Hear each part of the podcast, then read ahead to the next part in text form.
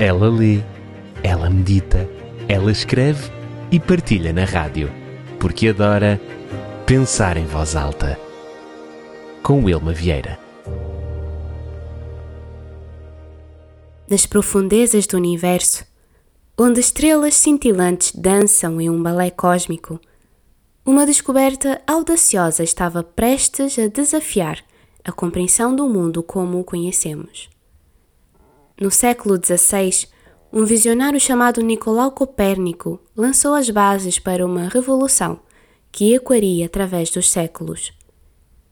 Nesse cenário cósmico, Copérnico ousou desafiar as crenças enraizadas de sua época. Ele ousou olhar para as estrelas e fazer uma pergunta audaciosa. Descobriu algo que iria sacudir o alicerce do conhecimento humano a Terra não era o centro do universo, mas sim um dos planetas que orbitavam o Sol. Inaugurou então a teoria heliocêntrica. A Terra gira em torno do Sol. Ok, Wilma, qual é a tua ideia com toda essa introdução cósmica?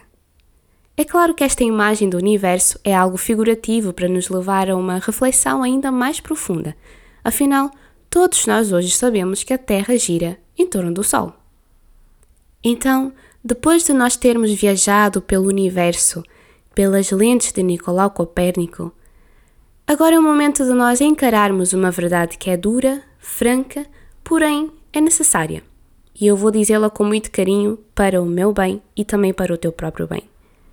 E essa verdade é: se eu não irradio uma temperatura de 5500 graus Celsius se eu não sou 109 vezes maior do que a Terra, se eu não brilho com uma luz deslumbrante, se eu não sustento a vida e não crio um campo magnético capaz de moldar o cosmos, ou seja, se eu não sou o Sol, o mundo não gira à minha volta. Sim, eu não sou o centro, o mundo não gira à minha volta. Como é que entender esta verdade irá afetar a minha vida? Eu vou te contar uma, dessas formas hoje. Entender que eu não sou o centro de tudo irá proteger o meu coração. Exatamente.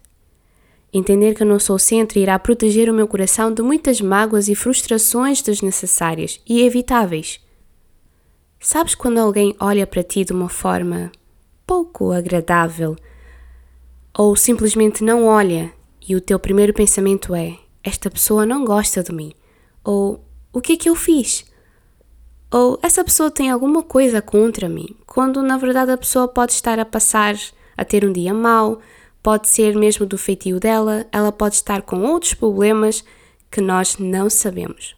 Ou quando alguém posta uma foto ou uma frase em suas redes sociais e nós tomamos logo aquilo para nós como se fosse uma indireta, como se fosse uma afronta a nós e como se fosse algo para nos ferir. Tudo eu, tudo para mim. E eu tenho uma experiência bastante interessante neste assunto.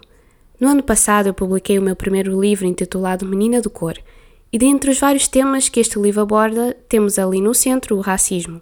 E ao olhar para trás e perceber todo o processo do livro, eu percebi que que eu amadureci na minha forma de lidar com o racismo, porque antes eu era aquela pessoa que Qualquer olhar torto ou qualquer falta de simpatia que percebia da parte das pessoas associava logo a minha cor de pele, quando entendo hoje que nem sempre era por causa disso.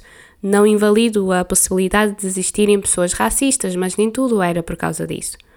O mesmo acontece, por exemplo, com pessoas que perdem o seu emprego por causa do seu mau comportamento e, ao invés de analisarem e corrigirem, preferem dar as suas próprias desculpas. Ah, eu fui demitida por causa da minha cor de pele, ou eu fui demitida porque eu vim de determinado país, e etc, e etc. E assim vamos dando as nossas próprias interpretações sem termos a certeza se correspondem à realidade ou não. Então, na dúvida se é para mim ou não uma determinada atitude, ou se realmente tem a interpretação que eu dei, se eu não quiser perguntar à pessoa diretamente, é preferível fazer de conta que não é comigo então. Isso irá proteger o meu coração de várias mágoas provenientes de minhas dúvidas. Então o conselho é: Não penses que todas as atitudes, os olhares ou as palavras das pessoas são direcionadas a ti, quando não tens certeza disso. As pessoas têm as suas vidas, têm os seus problemas e tu não és necessariamente a causa central das suas dores ou até mesmo das suas alegrias. Se eu pudesse hoje falar ao coração de alguém, eu diria: proteja o teu coração e não sofras por aquilo que tu não tens a certeza. Se eu pudesse falar ao coração de alguém, eu diria isso, mas eu sinto que de alguma forma, algures, alguém me ouve, e essa é uma das razões pela qual sabe tão bem pensar em voz alta. Ela lê, ela medita, ela escreve e partilha na rádio, porque adora pensar em voz alta. Com Wilma Vieira.